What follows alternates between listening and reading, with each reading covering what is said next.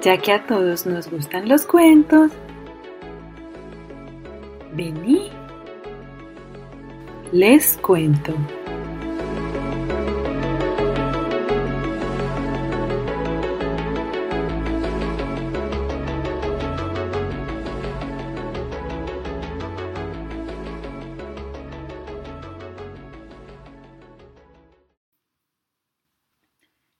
La historia de Al-Nazar o el cuento del fantasioso soñador.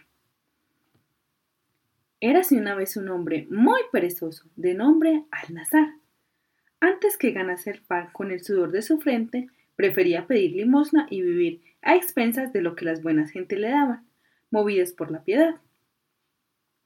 Quiso, sin embargo, la suerte que un día, muerto su padre, se encontrara con una inesperada herencia de cien dracmas, al Nazcar, que jamás había visto junto tanto dinero, se sintió el hombre más rico y feliz del mundo. Claro que con ello le causó un quebranto aún más inesperado, pues falto de iniciativa hasta ese día no supo muy bien qué hacer con aquella pequeña fortuna. Con ella en el bolsillo acertó a pasar por delante de una cristalería que vendía al por mayor su mercancía y tuvo una idea, invertir su dinero en un próspero negocio. Entró en el lugar y compró vasos, botellas, platos y otros enseres de cristal. Cargando con el cesto, salió a la calle y se sentó en una esquina para reflexionar sobre la mejor forma de iniciar sus planes. Y en voz alta recitó El contenido de esta canasta me ha costado cien dracmas. Ahora, vendiendo estas piezas al por menor, fácilmente ganaré doscientos dracmas. Compraré más vasos y botellas y con su venta serán ya 200 dracmas, y luego 800, y después 1700, y así. Cuando llegue a los 10.000, dejaré el negocio de la cristalería, que es frágil, y me haré joyero.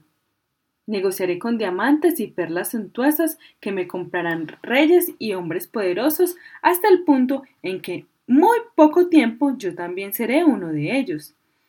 Me compraré una gran casa con muchos sirvientes en la que celebraré fiestas y bailes que serán la envidia de mis vecinos. Cuando mi capital llegue a los cien mil dracmas, me tendrán por un príncipe y por lo tanto pediré por esposa a la hija del gran visir, de la que se comenta su belleza sin igual.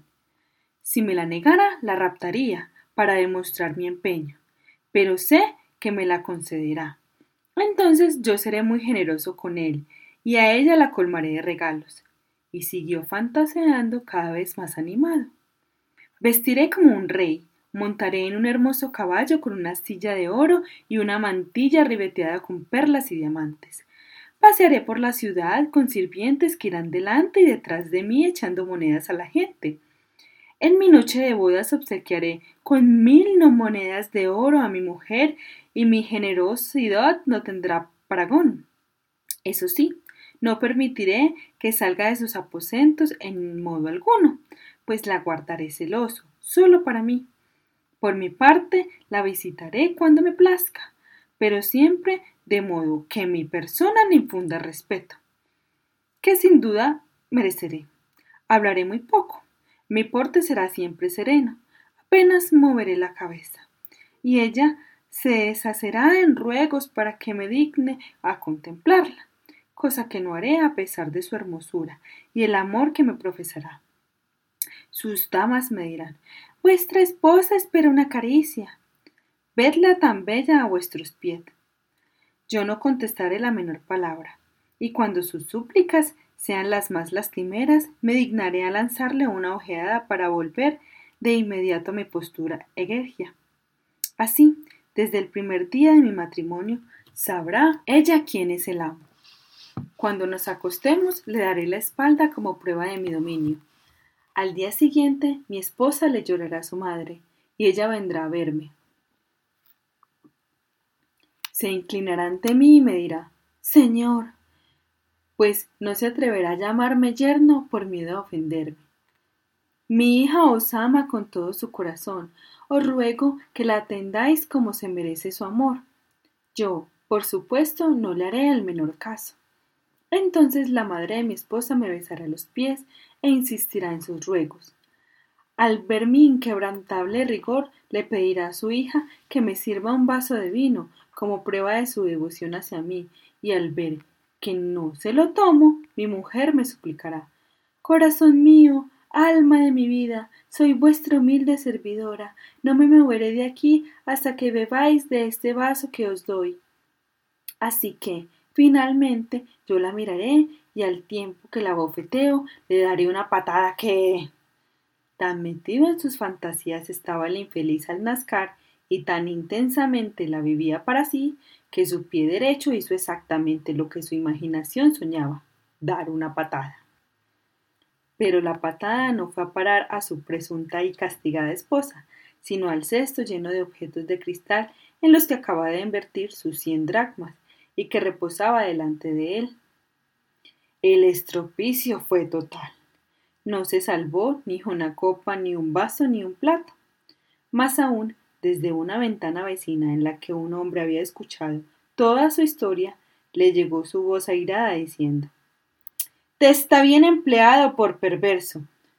No debieras morirte de vergüenza por tratar así a una esposa que tanto te ama sin que te haya dado motivos de queja. Muy brutal debes de ser para desolar el llanto y las súplicas de una mujer tan hermosa y para no caer entre sus halagos. Si yo fuera el gran visir, tu suegro, te mandaría azotar y te haría pasear por la ciudad con las alabanzas que en verdad te mereces, estúpido. Huyó al Nazcar de allí, dejando el cesto destrozado y nunca más volvió a verse por la ciudad aunque es probable que no hiciera en su vida otra cosa que seguir pidiendo limosna hasta su muerte. Fin de la historia. Narración realizada por Lady Joanna Vélez.